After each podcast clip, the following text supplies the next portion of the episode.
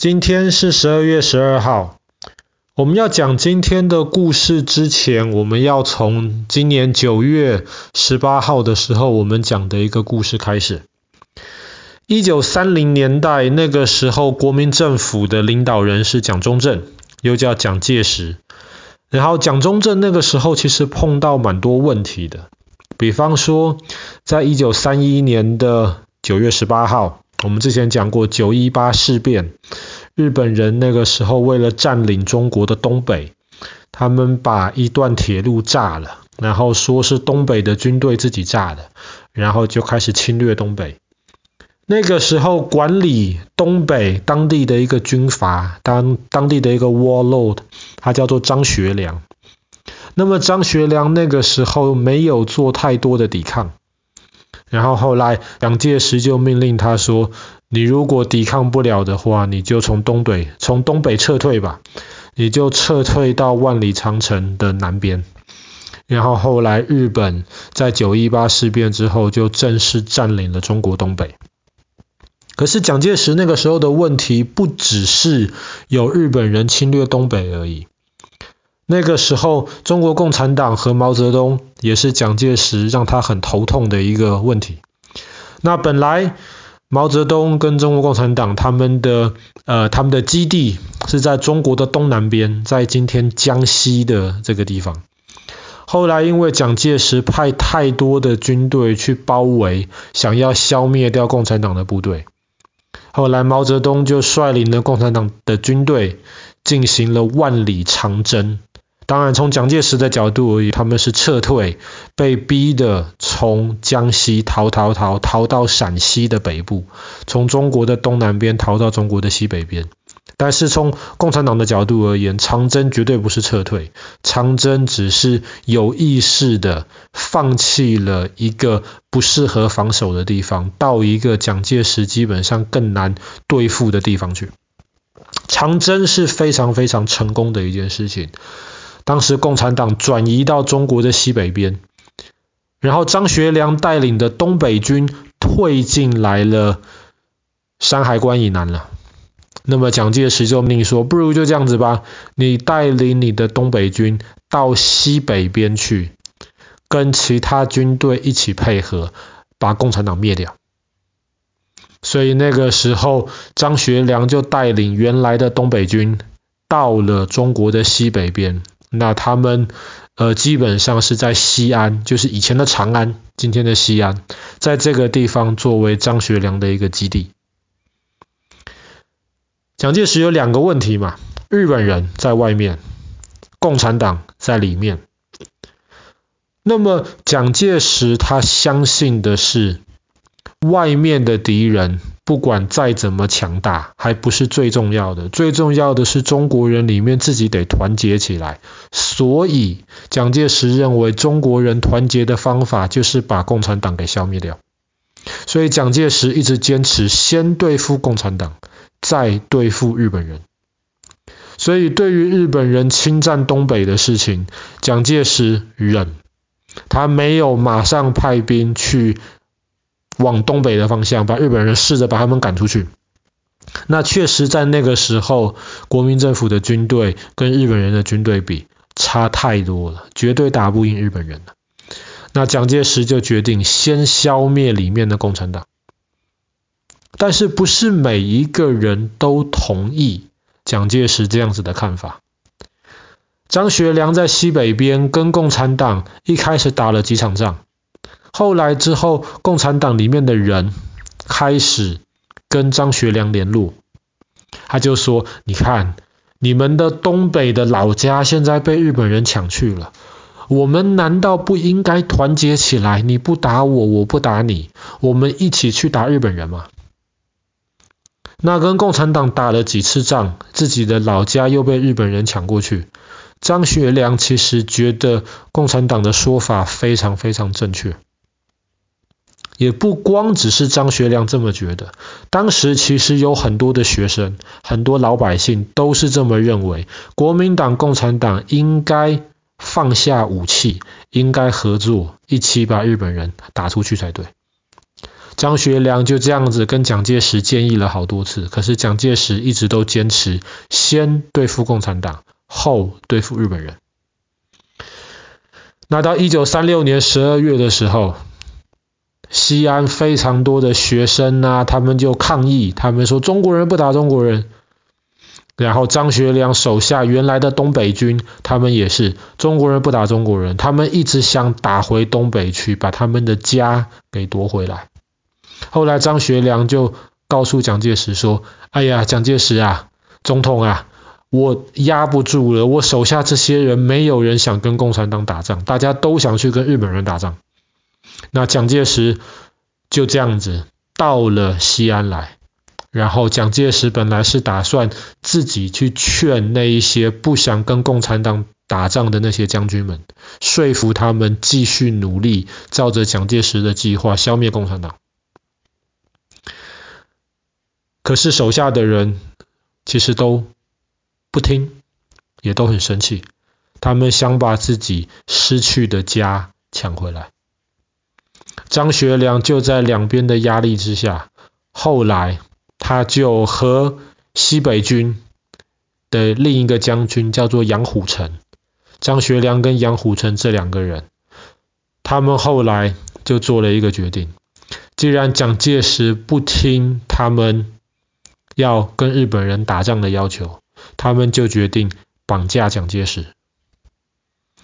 那么在一九三六年的今天，十二月十二号午夜的时候。刚刚过晚上十二点没有多久，蒋介石本来在睡觉，那么他手下当然有他的卫兵保护他的安全，可是张学良跟杨虎城就带领着他们手下的士兵进攻了蒋介石休息的地方。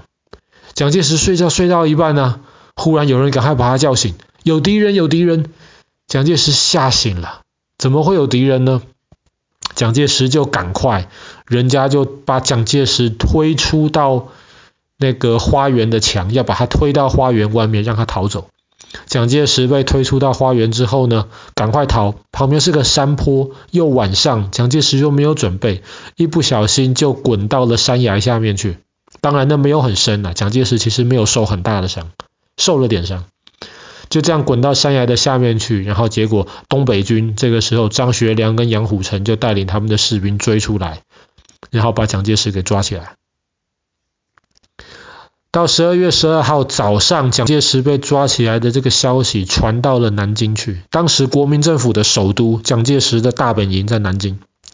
南京那边听到了，不知道蒋介石是活的还是死的，所以在南京那边有些人就说不行。既然蒋总统被抓起来了，我们要赶快打到西安去。这一些人甚至部队很快的就派出了五支军队，这五支军队就进入了陕西省，目标往西安逼近。可是那个时候，张学良发了一封电报给蒋介石的太太。其实张学良很尊敬蒋介石的太太。他就说，其实他完完全全没有要伤害蒋介石的意思，他只是希望蒋介石能够答应，先不要打共产党，跟共产党和谈，共产党愿意听国民政府听蒋介石的话，一起打日本人。所以当时蒋介石的太太一听到了之后，他就知道张学良这个人应该不会伤害蒋介石。那么他就想办法说服南京政府的那一些人，先不要打。可是有些人不听啊，有些人可能真的是想救蒋介石，蒋介石出来。那么他们也可能是想说，赶快趁混乱的时候，如果蒋介石被杀掉了，他们就有机会。所以他们就下令陆军还有空军继续往西安的方向前进。那个时候张学良也慌了。张学良其实是真的不想打，老实说他也不会打仗。然后他那个时候就威胁蒋介石的太太说：“你们这样子，你们部队再不停止前进的话，我就要带着蒋总统撤退。那撤退之后，问他的安全了。”所以蒋介石的太太那个时候很急，他就赶快下令：“不行，南京那边你们要听我的，你们的部队全部要暂停，不要再往前进了。”蒋介石的太太就决定自己从南京飞到西安去，想办法要把他的先生救出来。飞到西安，张学良其实非常尊敬他的太太，亲自来接飞机。然后张学良也告诉他的太太，希望他太太能够说服蒋介石。他说：“我真的没有要伤害蒋介石的意思，只是希望我们一起合作打日本人。”后来蒋介石的太太见到了蒋介石，蒋介石是非常非常讶异的，他没有想到他的太太会出现在在这么一个危险的地方。蒋介石本来心中都是预备自己可能要被伤害，可能要死掉了。可是后来他的太太就说服他了，说在现在这个情况之下没有办法。没有办法，外面南京政府派来的军队已经逼近西安了。那么，如果真的他们打进西安的话，在混乱之下，蒋介石你很可能被杀掉。你很可能被杀掉的话，那么中国在那个时候就没有其他合适的人带领来抵抗日本人了。后来蒋介石总算妥协，他就答应先停止攻击共产党，然后共产党那边也同意。先停止跟国民党造反，大家放下武器，一起打日本人。那么后来张学良知道双方都同意了之后，张学良就亲自搭飞机把蒋介石送回到了南京去。那结果一到了南京，张学良就被抓起来了。某种程度上，他当然应该被抓起来，因为当时蒋介石是总统，张学良是总统下面的一个将军，你造反抓总统，你本来就该被抓起来。那后来法院就判把张学良关起来，其实没有关几年，可是那几年关完了之后，蒋介石还是把张学良继续关起来。蒋介石其实心中可能恨死了张学良。如果没有张学良那一次在西安把他绑架起来，那么可能共产党那个时候就被消灭掉了。所以后来张学良就这样子一直被蒋介石，也不能说他不是关在监牢里，他是关在一个漂亮舒服的大房子里面，可是就不让他出去，不让他见其他的朋友，除非有特别的许可。所以基本上张学良就这样子一直被蒋介石关的。关到了他九十岁的时候，那后来他九十岁了，那个时候总统早就不是蒋介石的，甚至也不是蒋介石的儿子了，是下一个就是李登辉，在李登辉的时代才把九十岁的张学良放出来。后来张学良受够了，就搬到美国的夏威夷去住，他活到了一百岁。